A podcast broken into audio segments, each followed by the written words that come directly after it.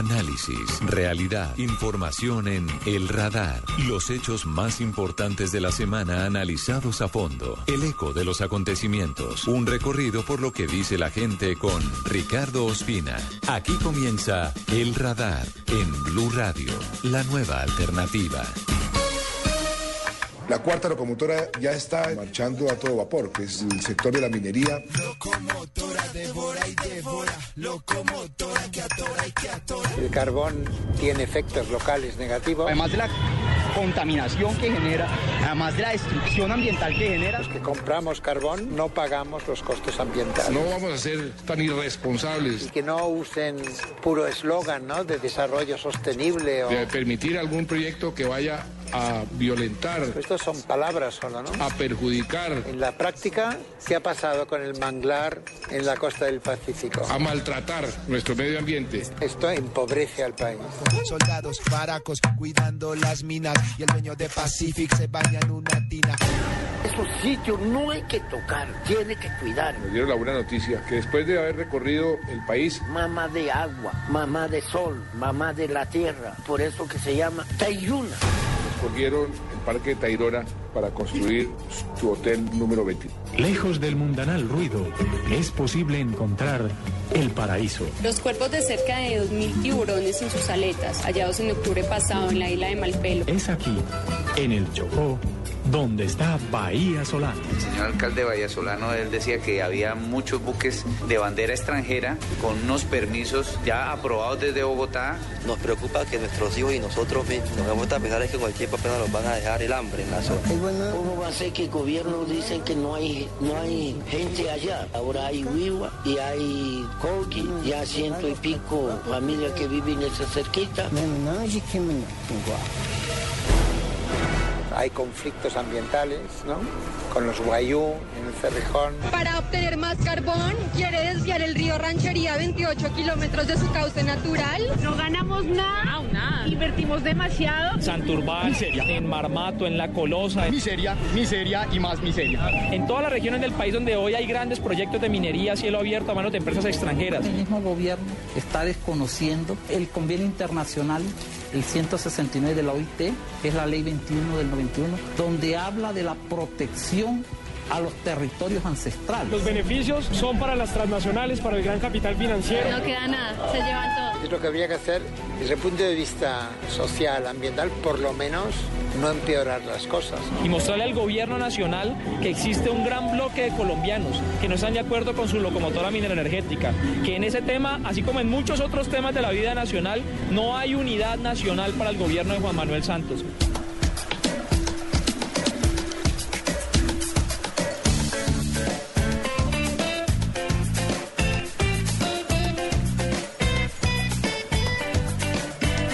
De las principales riquezas de Colombia es su biodiversidad. Por su ubicación geográfica, nuestro país comparte una de las zonas con mayor cantidad de selva virgen del mundo. La comparte con Brasil, la comparte con Perú y con otros países de Sudamérica. Hasta hace algunos años, ese era el pulmón del mundo, que día tras día va perdiendo parte de su piel con la deforestación salvaje que se viene promoviendo desde varias zonas. La amenaza a la biodiversidad de Colombia no solamente se presenta en sus selvas, también en otras zonas como los parques maravillosos que hay en zonas tan diversas como el páramo de Pisba o la Sierra Nevada de Santa Marta. Y ni qué decir de lo que sucede con los tiburones en el Océano Pacífico y la brutal caza que se viene adelantando por parte de piratas dedicados a la venta de sus aletas en los eh, mercados internacionales. Hablamos hoy de nuestra riqueza natural porque esta semana se amplió a 3 millones de hectáreas de selva, de bosque húmedo en la serranía de Chiribiquete, la condición de Parque Nacional Natural, una zona clave para la humanidad, uno de los últimos puntos de la selva virgen que pueden disfrutar los seres humanos, está en Colombia, pero está amenazada como lo están otros sitios. ¿Realmente estamos privilegiando nuestro futuro y el de la humanidad frente a lo que llaman progreso, como la minería, como la casa? Soy Ricardo Espina y lo invito para que ustedes estén en el radar. Besos para el río. Melissa Velázquez, ¿qué canción estamos escuchando? Ricardo, pues escuchamos Río, una canción de la banda colombiana Los Aterciopelados de su álbum homónimo que fue lanzado en 2008. Traemos esta canción hoy aquí al radar porque con este trabajo discográfico Los Aterciopelados rinden un homenaje al medio ambiente a través de letras que hacen un llamado a la conciencia ambiental y específicamente lo que quieren ellos con esta música es la recuperación del río Bogotá y la conservación en general de toda la naturaleza. Con este álbum, además de Ricardo, Andrea Echeverry y Los Aterciopelados recorrieron en ese entonces de nuevo el mundo, dando conciertos y por primera vez llegaron a países en los que nunca habían estado antes. Incluyeron además una presentación en Australia como representantes de Amnistía Internacional en este tema ambiental específicamente. Esto es Río y es un llamado al cuidado de la naturaleza y del medio ambiente. Lo hacen los aterciopelados y suena aquí, en el radio.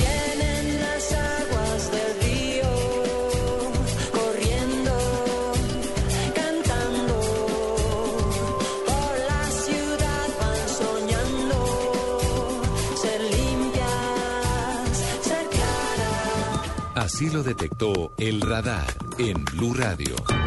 Las aguas en Piedras Tolima, los tiburones en el Océano Pacífico, el páramo de Pisba, la Sierra Nevada de Santa Marta, son solo la muestra de los muchos sitios del país que están en riesgo, particularmente en relación con su biodiversidad, con la fauna y la flora. Juan Camilo Maldonado hizo un mapa de riesgo de esos lugares tan importantes para los colombianos y que ahora están amenazados. El mapa de riesgo ambiental para Colombia comienza en San Andrés con la amenaza del pez león, una especie que migró a las costas del archipiélago por cuenta del cambio climático y pone en riesgo la barrera coralina. El director de la Fundación Omacha, Fernando Trujillo. En los últimos 10 años, esta especie ha ido migrando hacia el sur, eh, colonizando todo lo que es el Golfo de México y el Gran Caribe, convirtiéndose en una gran amenaza para los peces arrecifales de todos estos países. Vamos ahora a la bahía de Santa Marta. La exploración de carbón en esta zona del país ha dejado daños irreparables en el ecosistema. Robinson Morelo, diputado del Magdalena. Para que suspenda inmediatamente el embarque de carbón en esta zona hasta tanto no se aclare esta situación. La explotación minera en Colombia se ha convertido en el principal enemigo del medio ambiente en el país. A pesar de que el gobierno insiste en alcanzar un equilibrio entre el desarrollo económico y el respeto a los ecosistemas, este no ha sido posible. En el páramo de Santurbán, en Santander, la minera canadiense Ecooro, antes Grey Star, adelanta estudios de exploraciones. Álvaro Pardo, analista del portal Razón Pública, explica el tema. En función de los títulos mineros, en función de preservar los derechos que tienen las compañías mineras y no tanto en función de parámetros ambientales. Una situación similar se vive en el departamento de Tolima con la multinacional Anglo Gold Ashanti, que está detrás de la mina de la Colosa, considerado uno de los 10 yacimientos de oro más grandes del mundo. La iniciativa fue rechazada en una consulta popular por la población de Piedras en el departamento del Tolima. Sin embargo, el riesgo persiste. Carlos Campo, vocero de Ecotierra y no podemos destruirlo. No podemos venir a decir ahora, en pleno siglo XXI, que las explotaciones mineras es la salvación. Bogotá no se salva de los abusos al medio ambiente. La capital del país es una de las más contaminadas de la región por cuenta del alto flujo de vehículos y además tiene un afluente muerto. Millonarios recursos se han invertido en una infructuosa recuperación del río Bogotá. La ingeniera Jennifer Castro de la empresa de acueducto. Estamos muy cerca al nacimiento y ya vemos acá alta concentración de metales, de sólidos suspendidos y el olor a la comunidad. Aquí ya está afectando también en la salud pública. Ahora nos concentramos en la zona del Pacífico y la pesca indiscriminada de tiburones, que no solo implica embarcaciones colombianas, sino de países como Ecuador y Costa Rica, debido a lo apetecidas que son las aletas en el mercado asiático. Ronald Magines, turista del área nos están haciendo mierda, nos están haciendo pedazos la flota internacional. Y todo para que los hijos chinos tengan una aleta de tiburón en, en, el plato. Cerramos el mapa de riesgo ambiental en el Amazonas. A pesar de ser considerado el pulmón del mundo, el gobierno y las autoridades no han implementado mayores estrategias para frenar la tala ilegal.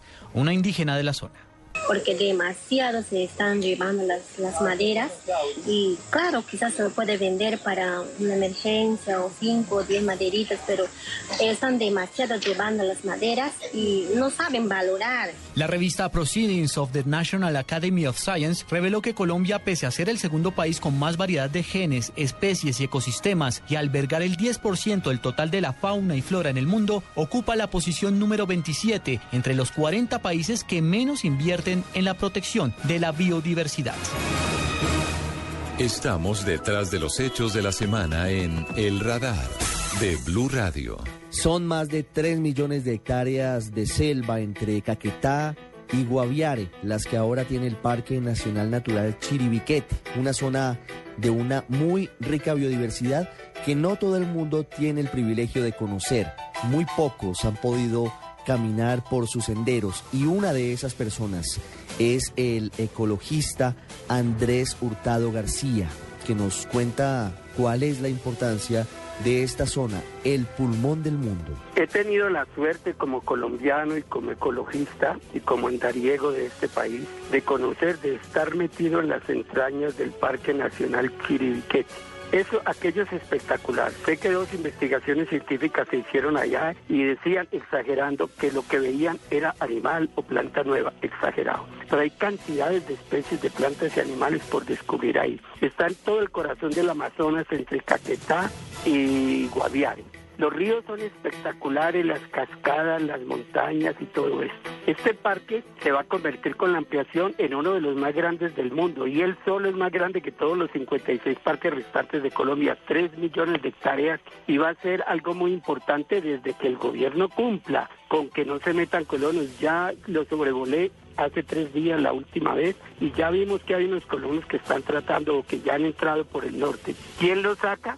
El parque es inmenso, yo he estado sobrevolándolo tres veces, hemos hecho muchas fotografías, he entrado dos veces por tierra y me he penetrado lo más profundo sin hacer daño.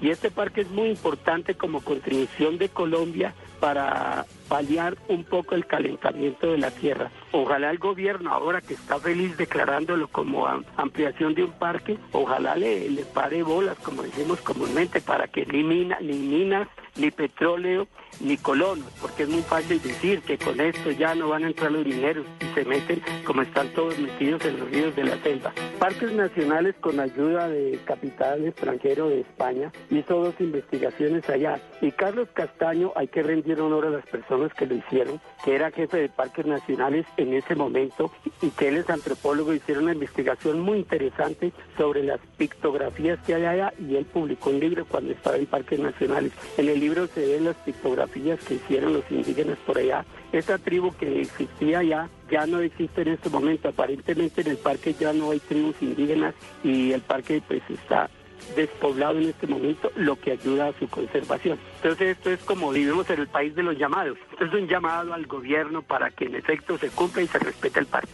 Así lo detectó el radar en Blue Radio. Varias personas se han dedicado a estudiar durante décadas la importancia de nuestras selvas.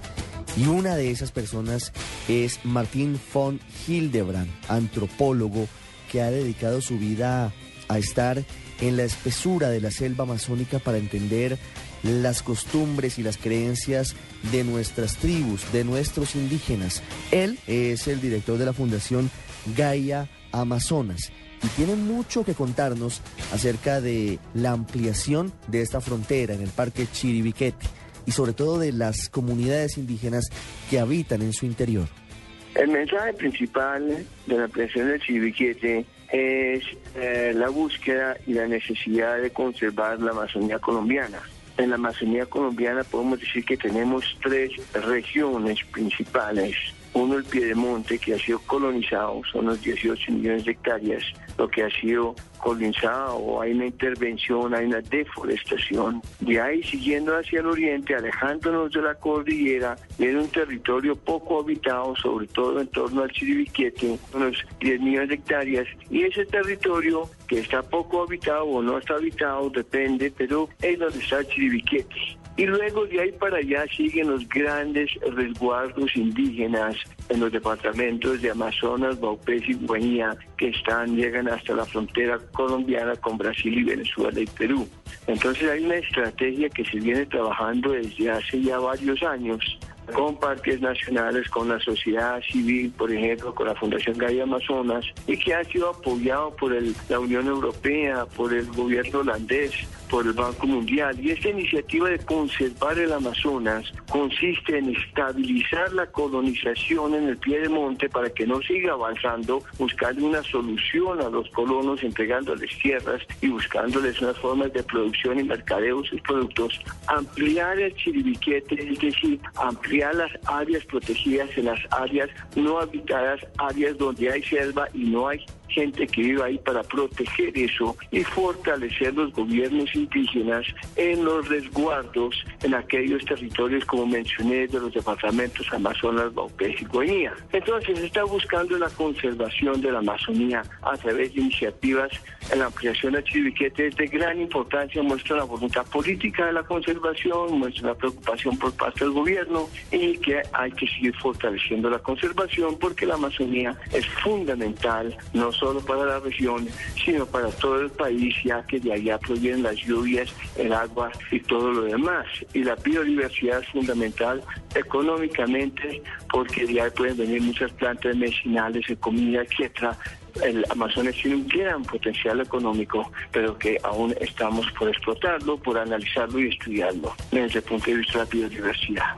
En contraste con esto, hay regiones como en la frontera, donde hay minerales, en la frontera con Venezuela y sobre todo con Brasil hay minerales y ahí también está mirando el Ministerio de Medio Ambiente y el Ministerio de Minas hacer los estudios ambientales, los estudios de esos minerales, los estudios sociales suficientes y claros para luego ver si se aborda y cómo se aborda la minería sin causar daños al medio ambiente. Entonces muestra que hay una política que hay una intención más que una política, que hay una voluntad y hay una política en construcción de conservación que tiene que buscar la forma de buscar una salida eh, en coordinación con las políticas mineras para evitar que haya unos daños irreparables en la región.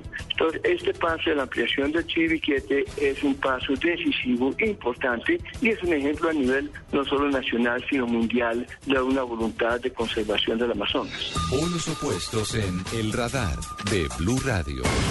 El profesor Martín von Hildebrand nos habla de una de las principales amenazas de nuestra naturaleza, de nuestros parques, de toda la riqueza que hay en nuestras selvas y es, entre otras cosas, la minería, la minería a gran escala y que no tiene que ver con los mineros ancestrales. Hay una zona del país que es fronteriza con Venezuela, que se ve altamente amenazada por este tipo de actividades. Estamos hablando del Parque Nacional Natural de Pisba, en el departamento de Boyacá. La amenaza y la solución a esto nos lo cuenta Tatiana Roa.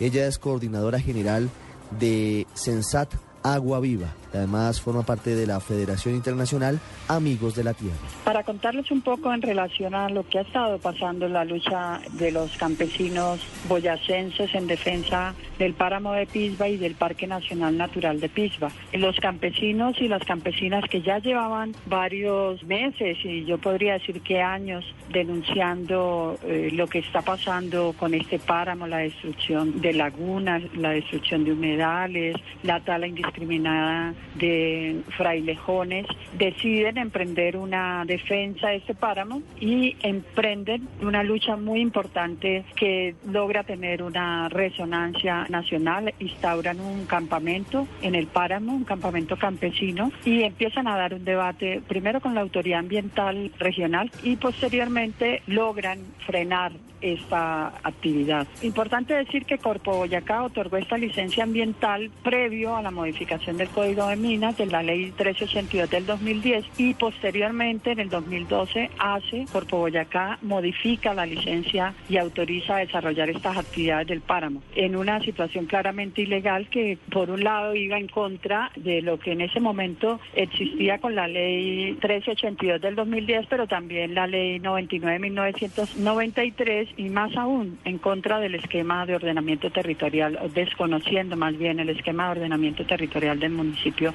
de Tasco. Esto muestra cómo eh, en el país los páramos se ha visto permanentemente asediado por los intereses de quienes están en la búsqueda de carbón eh, en las entrañas de estas montañas. En el país no es solamente este el único eh, parque natural que está siendo amenazado, hay, hay más de 12 parques naturales amenazados por los proyectos extractivos de minería o por lo menos se entregaron o estaban en solicitud eh, alrededor de 34 bloques mineros en, en, los parques naturales y esperamos que podamos seguir eh, denunciando y acompañando a estas comunidades que han dado estas importantes luchas en defensa de los páramos y de los parques naturales del país. El páramo nacional natural de Pisba tenemos que recordar que es una de las principales fuentes hídricas o proporciona garantía a gran parte de la población, no solamente de Boyacá, sino también hacia el lado del Casanare. Tiene influencia sobre los departamentos de Boyacá y de Casanare y una gran cantidad de población está eh, dependiendo de las aguas de, eh, de, que provienen de este páramo que está que ha sido permanentemente amenazado. Usted está en El Radar en Blue Radio.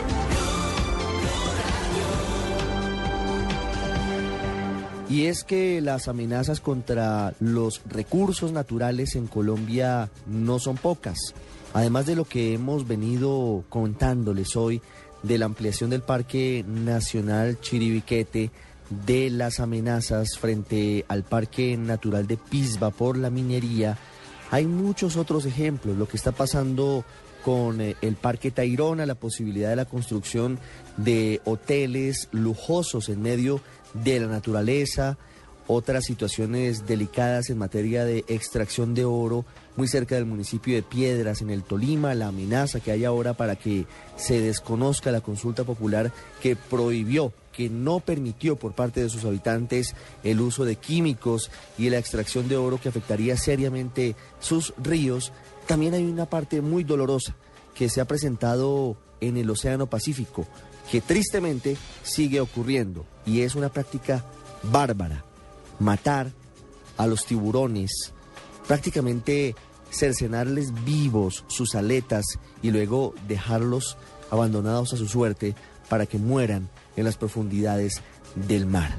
Sandra Besudo, directora de la Fundación Malpelo, ha tenido que sufrir durante años esta práctica terrible de los piratas encargados de la venta de las aletas de los tiburones a los mercados internacionales. En efecto, el aleteo es una práctica que no solamente se está dando en muchas partes del mundo, sino también eh, se ha venido realizando en Colombia desde hace muchísimos años. Aquí esta práctica básicamente lo que consiste es que le quitan las aletas a los tiburones y vuelven y botan a los animales muchas veces aún con vida al mar. Es decir, no, las aletas no le vuelven a crecer, no vuelven a, a nacer y por lo tanto pues el animal no puede nadar, no puede respirar y por lo tanto muere ahogado. Siendo tiburón tiburón una especie que está en la cadena trófica de la red alimenticia. Al disminuirse sus poblaciones, esto tiene unas consecuencias graves para la salud de los océanos, ya que cuando uno tiene tiburones en el mar, es cuando puede darse cuenta que la salud del ecosistema está todavía en buen estado y está intacta. Ellos son los que regulan los animales enfermos, son los que regulan aquellas especies que son demasiado predadoras hacia otras especies que pueden ser de importancia comercial para los seres humanos y por lo tanto cuando desaparece el tiburón de un ecosistema, pues hace que obviamente las otras especies que son en mayor número no tengan una regulación normal y empiecen a alimentarse de los pequeñitos y por lo tanto de las larvas de, de especies que pueden ser comerciales importantes para nosotros, entre muchas otras. En Colombia se han tomado medidas para ese tema. La Autoridad Nacional de Pesca y Acuicultura, una entidad creada bajo el gobierno del presidente Juan Manuel Santos, precisamente sacó la resolución prohibiendo el aleteo y prohibiendo que los tiburones llegasen a puerto sin las aletas adheridas naturalmente al cuerpo. También el presidente de la República firmó el decreto donde se implementan, donde se debe implementar el plan de acción para la conservación y uso sostenible de tiburones, rayas y quimeras, donde obviamente se tiene un plan de acción no solamente en el Caribe colombiano, sino también en el Pacífico para poder proteger y usar adecuadamente y sosteniblemente estas especies. Obviamente aquí no solamente el uso, sino también la investigación y la educación respecto a estas especies. En el radar de Blue Radio, lo que dice la gente. A veces pensamos que la preocupación que hay de parte de muchas personas, de muchos sectores, sobre el futuro de los parques nacionales naturales es un asunto lejano, es un asunto que no nos toca directamente a nosotros porque a veces no vivimos cerca del drama que es la deforestación, que significa la amenaza de la minería, la amenaza de las petroleras, tantos factores que pueden perjudicar una de las principales riquezas de nuestro país. Por eso salimos a las calles a preguntarles a los oyentes si les preocupa o no, si les llama la atención el tema de la defensa de esos pulmones de nuestro país. La contaminación, pues de cierta forma nos maltrata a la salud. A donde cerca haya, digamos, fábricas y eso le falta que haya más calidad de purificar el, los desechos. Puede ser algo que se puede ir cambiando, pero si cada uno pone de su parte, tanto personas como empresas. La industria debería buscar como salirse de la ciudad, que no esté dentro de la ciudad, del casco urbano. Los parques en Colombia todos están contaminados por el mismo combustible. Me interesa que los parques estén limpios. Faltan purificadores para que cuando salga al aire salgan ceros, o sea, no salga contaminado. Están haciéndole daño contaminando precisamente. Y a los parques es como donde uno más va, lleva a los niños produce enfermedades. Los parques son para cuidarlos y son los pulmones de la ciudad. Todos los productos que salen pues deben de ser malitos para el, para el medio ambiente, ¿no? Porque secan la tierra. Los parques en estos momentos tienen un problema de contaminación, pero es por culpa del mismo ciudadano. De pronto desperdicios o cosas que no son normales para el ambiente, pues nos está afectando. Pues nos afecta a todos porque a diario se ve que todo el mundo pasa, bota la, pues, la basura o las industrias, el humo. Todos los, los residuos los botan en cualquier parte, en cualquier lugar, pues no hay cuidado de nada. Entonces sería bueno que se inventaran algo que no nos suelte tanto humo, tanto vapor, tanto, tanto gas tóxico. Hacerse primero es como una educación en la sociedad para que empiece a cuidar sus parques ellos mismos. La sociedad debe encargarse de esto y como siempre está allí la discusión entre el progreso entendido como el crecimiento de las famosas locomotoras que ha anunciado el presidente Santos, como la minería y la defensa de nuestro medio ambiente y la defensa de nuestros parques nacionales naturales. Una pausa y regresamos al radar.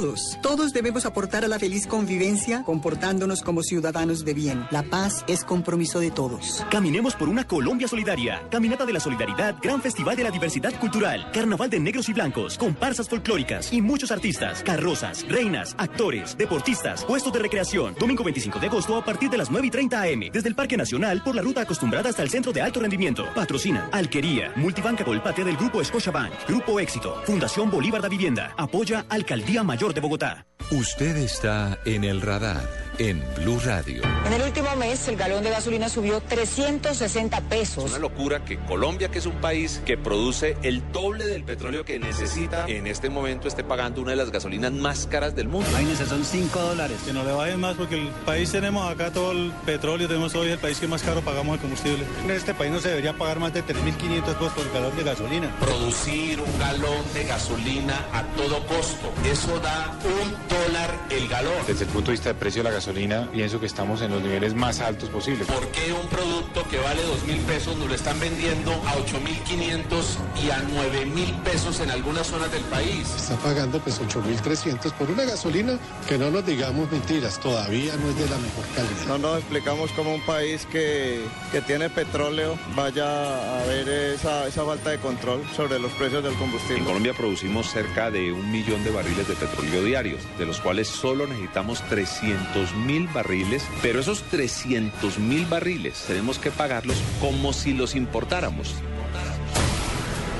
Al subir los precios del combustible, lógico que la gente viene, écheme menos porque ya subió. Si estaba echando 50, no, entonces écheme 20, no más. Los combustibles suben todo el costo de vida en general. Y el gobierno debe ser consciente de que eso tiene que estar pegando en el bolsillo de todos los colombianos. Se suben 100, 200 pesos la gasolina y uno va a la tienda a hacer un mercadito y ya no, con el hecho de que subió la gasolina, todo el mercado y todo sube. Si sube el precio del combustible, pues va a subir el precio del transporte público también. ¿Deben de subir tanto la gasolina? El negocio es para el de la bomba, para los de los carros, ¿no? El tema del combustible, estamos diciendo que se debe eliminar el fondo de estabilización que representa a los colombianos 2.930 pesos en el galón de gasolina Estamos al borde de una crisis. Y ya prácticamente es dejar el carro en casa. Colombia ha afrontado su sexto día de paro de transportadores. Más de 220 mil camioneros tienen sus vehículos parqueados en las principales vías del país y una de las principales causas de esta manifestación es el alto costo de los combustibles. Y estamos hablando de esto hoy aquí en el radar por todo lo que significa para los colombianos. Los transportadores mueven la comida, mueven la carga y no solamente eso, la gasolina para los carros particulares nos moviliza a todos y moviliza el transporte público también. El debate eterno es saber por qué, si Colombia es un país productor de petróleo, está pagando niveles de costos en los combustibles, gasolina y ACPM comparables con algunos países que no tienen ningún tipo de producción de hidrocarburos. Esa es la pregunta que buscamos hoy resolver en el radar. Melissa Velázquez, escuchamos tal vez la canción más apropiada para este asunto, que entre risas y asuntos serios nos tiene indignados a los colombianos. ¿Por qué pagamos una de las gasolinas más costosas de esta zona del mundo? Esta canción que suena de fondo, Ricardo, es una de las más populares de reggaetón interpretadas por Daddy Yankee, se llama Gasolina, y es ampliamente conocida desde 2004 cuando fue lanzada como primer sencillo del álbum Barrio Fino del cantante puertorriqueño. Esta es una de las canciones que ayudó a que el reggaetón se abriera camino en el mundo y que ayudó además a abrirle el camino a otras estrellas como Don Omar, Tego Calderón, Ivy y otros más para que fueran reconocidos en muchas partes del mundo. Es tan popular esta canción, Ricardo, que le aseguro que los oyentes en este momento deben estar cantándola o mínimo tarareándola, ¿no? ¿Y sabe por qué? Pues porque estuvo durante más de 20 semanas consecutivas en el top 10 de diferentes charts musicales, como por ejemplo la Billboard Hot 100 en Estados Unidos y en diferentes listas de éxitos musicales de países como vea, Noruega, Suiza, Países Bajos, Suecia, Dinamarca, República Checa, Francia, Italia y pues por supuesto sabe usted que en toda América Latina también pegó muy duro esta canción. Y suena hoy en el radar como introducción a este tema del que vamos a hablar ahorita, la gasolina. Usted está en El Radar, en Blue Radio. Seguramente usted frunce el ceño cuando va a la estación de servicio y tanquea su carro o tanquea su moto por los altos costos de la gasolina y de la CPM. El ingeniero Jairo Ruiz, especialista en este asunto, que ha estudiado en Estados Unidos y en Italia, nos cuenta cómo es el proceso para la producción de un galón de gasolina y cuánto es su costo. En primer lugar, el petróleo no, no se ve, no aflora, no llega a la superficie. Hay que recurrir a métodos indirectos para eso hay programas de exploración y una vez que se sospecha que en alguna localización puede haber petróleo, se procede con el proceso de perforación. De cada 10 pozos exploratorios que se perforan, únicamente un pozo resulta positivo. Lógicamente, una vez que se encuentre un pozo comercial, un pozo positivo, ya se pueden perforar 100, 50, 40 alrededor de ese pozo. Una vez que el pozo es positivo, se conecta a la superficie y se lleva a las instalaciones de producción. Se separa el petróleo crudo del agua que fluye, que es un agua salina de origen marítimo. Nunca el petróleo está en contacto con agua fresca, agua potable. Y de ahí, de esa separación, el petróleo se lleva por oleoductos a las refinerías se destila y se somete a diferentes procesos que dependen no solo de la calidad del crudo que se está produciendo, sino de los productos finales que se quieren obtener.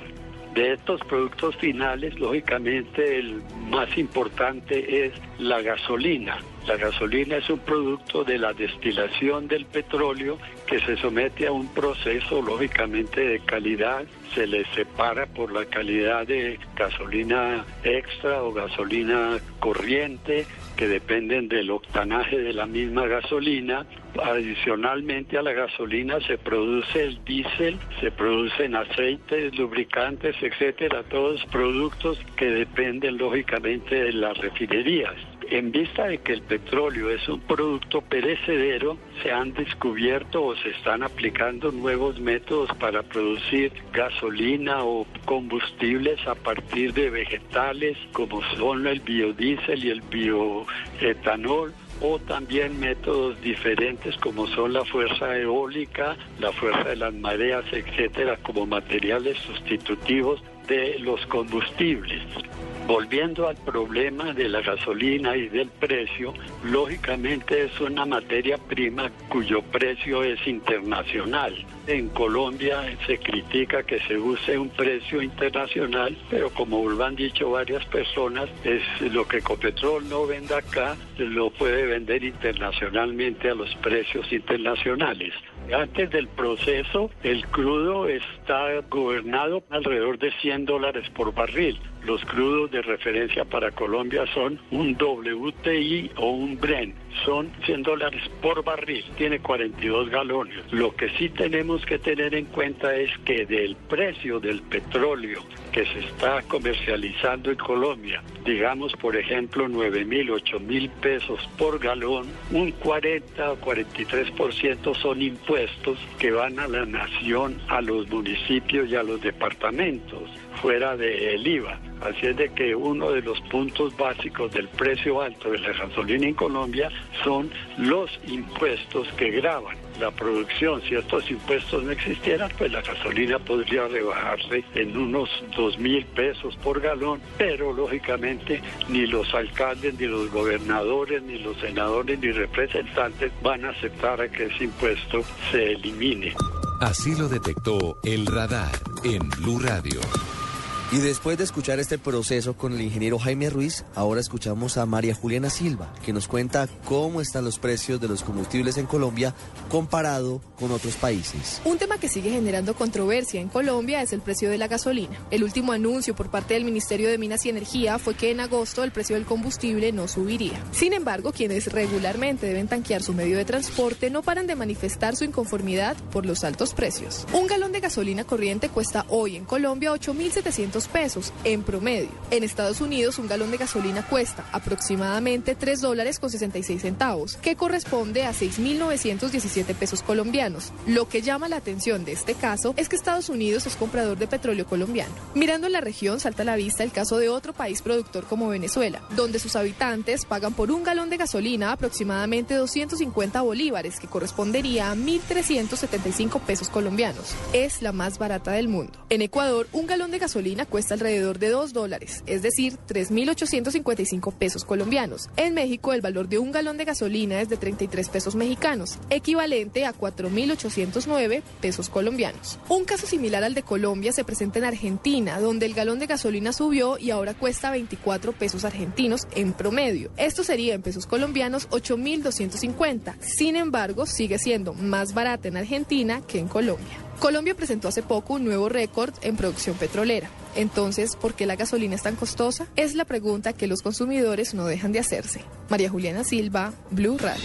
Polos opuestos en El Radar de Blue Radio. Quienes más sufren el aumento en los precios de los combustibles son los transportadores y en particular quienes movilizan pasajeros entre un municipio y otro. José Jessy Rodríguez nos cuenta cuál es el drama de estos hombres que día tras día movilizan a miles de personas por las vías del país. Uno de los eh, problemas más complicados que tiene el sector de transporte es realmente el alza permanente de los combustibles.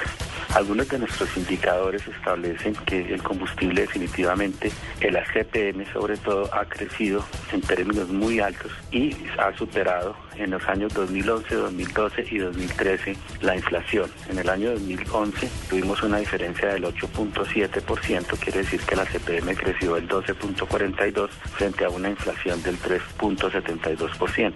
En el año 2012 tuvimos una inflación del 2.44 y el ACPM tuvo una variación porcentual hacia arriba del 4.18. Y así sucesivamente, pues en los últimos años se ha superado el ACPM, ha estado por encima de la inflación. Esto genera un sobrecosto muy alto a las actividades de transporte, tanto en el tema de carga como en el tema de pasajeros. Definitivamente, pues estas variaciones nos tienen muy sorprendidos, más supuestamente que el Estado debe establecer una política de fortalecimiento al sector productivo de la economía. Vemos también entre el 2011 y agosto del 2013 que la CPM ha aumentado 1.349,68 pesos, que quiere significa el 17.8%, y la gasolina 547.22, que significa el 6,54%. Esto quiere decir que realmente hay una política del gobierno de cara a hacer más costoso el CPM y a nivelar los precios entre CPM y gasolina. Pensamos que este, estos cambios pues son muy sensibles para la estructura de costos de nuestro sector de transporte, pues es muy difícil, contrario a lo que dicen algunos economistas, poder trasladar este costo directamente al usuario, tanto en el tema de carga como en el tema de pasajeros. En el tema de pasajeros pues tenemos un sector que es muy dinámico, un sector que, es, que está en una permanente competencia tanto del transporte aéreo como de otros sectores y de alguna manera la tarifa se ha mantenido en los últimos años y las variaciones eh, del combustible con respecto a la tarifa, pues no comportan pues que se pueda hacer un traslado directo de este costo al usuario. Usted está en el radar en Blue Radio. Luis Ernesto Mejía fue ministro de Minas durante el gobierno del expresidente Álvaro Uribe y tiene una posición sobre la tarifa de los combustibles en el país, particularmente sobre la posibilidad de que haya una libre fijación de sus costos. Bueno, los precios de los combustibles en Colombia están fijados de acuerdo a una política de reflejar los costos de oportunidad del mercado. Estos se fijan en relación con los precios de el hub que existe en Texas, por eso se toma como base el WTI como precio para arrancar a fijar esas condiciones en Colombia. ¿Por qué no se identifican o no se hacen comparaciones con surtidores de otros países? Porque los surtidores tienen incluido efectos impositivos que derivan de otro tipo de políticas. Entonces la comparación por precios internacionales nace de tomar el precio WTI como base fundamental para arrancar el desarrollo de los precios. Esos precios además deben revelar el costo de la infraestructura que se necesita para transportar y para distribuir los combustibles, vale decir los márgenes de los distribuidores mayoristas, los márgenes de los distribuidores minoristas, los cargos por evaporación y por supuesto los impuestos que se incorporan a los combustibles, que son el IVA, el impuesto global y la sobretasa a los combustibles. Todos esos elementos se tienen en cuenta para la formación de los precios en Colombia. ¿Por qué no se tiene una política de fijación de precios a partir de los costos de producción con márgenes relacionados con esos costos de producción. Porque el petróleo y los combustibles son un commodity que circula a nivel mundial, porque hay competencia y por ende hay costos de oportunidad para los productores. Tener un procedimiento de fijación de precios que no considere los costos de oportunidad sería de alguna manera afectar la expectativa de los inversionistas en las empresas petroleras y específicamente en Ecopetrol, que es quien en Colombia produce esos combustibles. El más afectado sería, por supuesto, el Estado, que es el que tiene la mayoría accionaria de las acciones de Ecopetrol. Ahora bien, ¿por qué los combustibles deben tener una señal de precio importante que refleje lo que significa el petróleo y los combustibles en el mundo moderno. Primero, los combustibles se producen a partir de recursos naturales no renovables. Luego son materias primas escasas, son materias primas finitas que en algún momento se van a terminar. Segundo, el petróleo o los combustibles fósiles son los mayores responsables de la generación de gases efecto invernadero, luego tienen un impacto negativo en toda la población. Tercero, los combustibles líquidos que se utilizan fundamentalmente en el transporte son usados en mayor medida por los dueños particulares de los vehículos y eso significa que tienen un destino en mayor medida hacia personas que tienen una mejor condición económica. Cuarto, para la utilización de los vehículos el Estado debe invertir enormes cantidades de recursos en infraestructura de carreteras, de vías de comunicación, de parqueos, etcétera. Entonces, cuando estamos hablando de un elemento que es escaso, que tiene impactos medioambientales, que exige enormes inversiones de parte del Estado y que además es utilizado en mayor medida por personas que tienen mejor condición económica, no hay ninguna razón para que el Estado tenga que otorgar subsidios sobre ese producto. En el radar de Blue Radio, lo que dice la gente. ¿Qué opina la gente sobre los actuales precios de los combustibles y sobre la fórmula que utiliza el gobierno para definirlos, además de los aumentos que son casi que mensuales de los galones de gasolina y de ACPM? Son los combustibles más caros del mundo. Hay que bajarle el precio de los combustibles, están demasiado caros, las vías están demasiado deterioradas de la ciudad. Yo no volví a sacar carro, ahora ando a pie. Demasiadamente caro. Caro, demasiadamente en Venezuela cuánto es, el precio es baratísimo. Excesivamente altos. Siendo Colombia productor de combustibles y exportador, nosotros tenemos de los precios más altos de América. Pues eso es un atraco lo que nos están haciendo. Está carísimo y que todos los días sube y que ya no da para más. Pues la verdad están muy caros, caros, caros. Aproximadamente 12 mil pesos diarios. Aquí el gobierno nos está robando 2.200 pesos mensuales. No, pues súper caros. Al mes, como 450 mil pesos. Están demasiado caros y que supuestamente hay leyes y toda esa cuestión que dicen que van a rebajar el combustible y no, no lo rebajan. Está muy elevado. Yo tengo carro y estoy, gasto en promedio como 110 mil semanales. Me parece que es exagerado. Aquí se paga la gasolina más cara del mundo cuando hay un salario de ingreso muy bajo. Yo creo que debería ser más económico porque Colombia es un gran productor de, de petróleo. Cada día más para arriba, para las nubes. Pues sería bueno que bajara un poco eso. Y mucha gente que necesita los carros para trabajar, para vivir, tienen pérdidas porque no compensa. Con los precios de gasolina y los impuestos que tenemos, pues en realidad los usuarios no aguantamos, porque es que cada día le suben a la gasolina, pero no se acuerdan de arreglar las vías. Aquí como que no se importa. De manera que uno es productor y es el que consume el combustible más caro. Las vías no las arreglan, hay una sobretasa a la gasolina exagerada. Los camioneros tienen razón en protestar. Eso le echan más poquito, claro. Si le van a echar 50, 20 ya no sacan el carro igual que todos los días. Usted está en El Radar, en Blue Radio.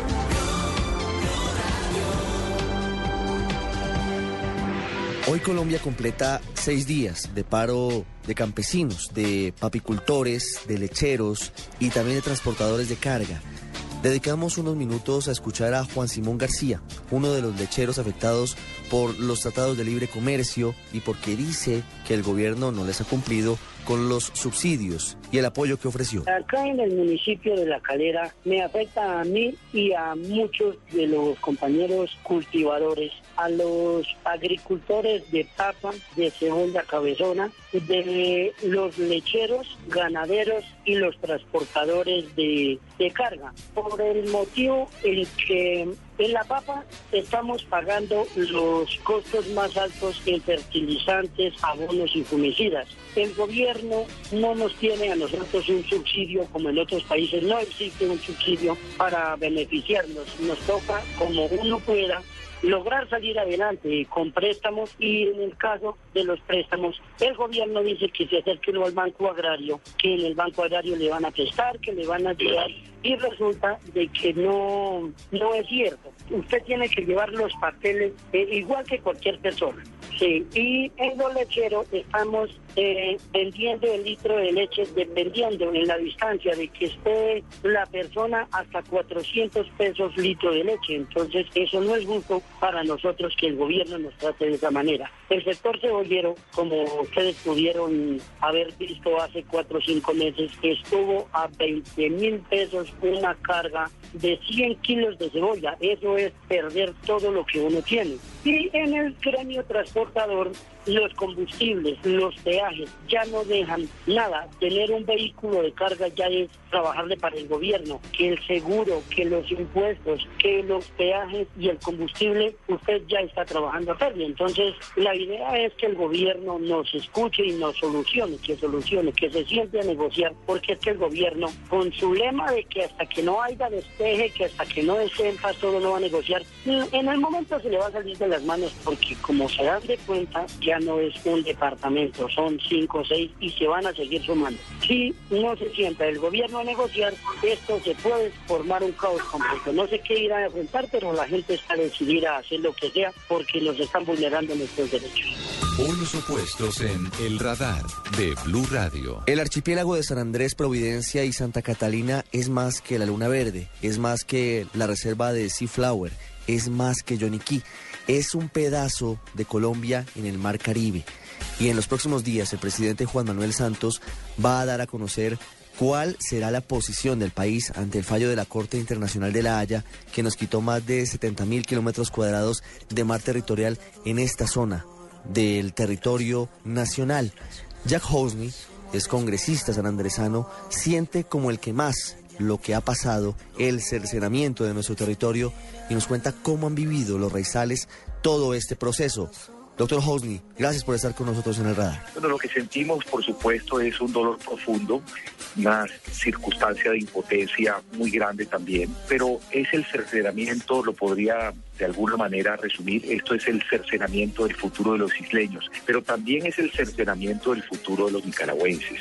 Esta es una política equivocada del gobierno nicaragüense, porque en vez de explotar toda esta región, que es una región etnogeográfica, para que haya desarrollo social de sus comunidades, lo que está pasando aquí es que va a haber un atraso impresionante en el nivel de vida tanto de los habitantes de la costa atlántica de Nicaragua como del archipiélago de San Andrés. Nos parece que nos estamos metiendo en un fallo que no solo es inaplicable, sino que es bastante contraproducente para el desarrollo social de, las, de la región, que es una sola y ha sido sola una históricamente. Esto es una región etnográfica cuya capital ha sido increíblemente la archipiélago de Santa y Providencia, pero que también ha tenido sus bases importantes en la costa nicaragüense, en la costa de Costa Rica y en la costa de Panamá. Ese punto es fundamental porque las familias de los isleños tienen ramificaciones en, en toda la costa, es decir, San Andrés como epicentro de esa vida común, más allá de la frontera fría entre Nicaragua y Colombia, pero también lo que usted nos dice, en la costa nicaragüense, no sé si de pronto alcanzan a tomar un poco de Costa Rica, son la misma gente, son los mismos raizales desde hace más de un siglo.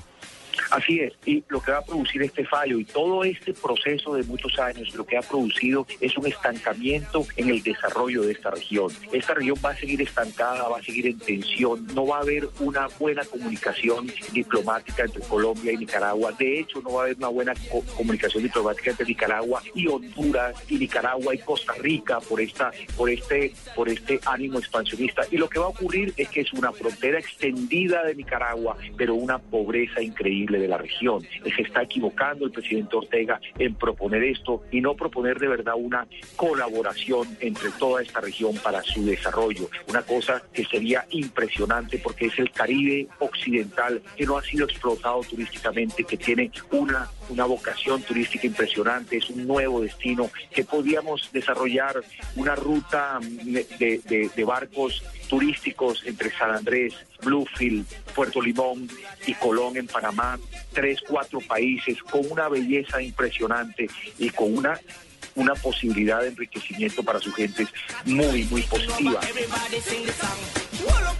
Luego de escuchar a Jack Hosney, vamos al polo opuesto, a escuchar a Mauricio Erdocia, ex embajador nicaragüense, integrante del equipo de su país, que interpuso la demanda ante la Corte de la Haya que nos ha quitado más de 75 mil kilómetros de mar territorial en el archipiélago de San Andrés. Señora Erdocia, gracias por acompañarnos. La pregunta es muy concreta. ¿Qué pasaría si en las próximas horas el presidente Juan Manuel Santos anunciara desde Bogotá o desde San Andrés que el fallo sobre el litigio entre los dos países es inaplicable? Mire, yo no creo que eso vaya, va a suceder. Va a prevalecer la sensatez y la cordura. Yo creo que al final lo que va a prevalecer es la moderación y la cautela y que cualquiera que sea la, línea que escoja eh, Colombia va a estar enmarcada dentro del derecho internacional.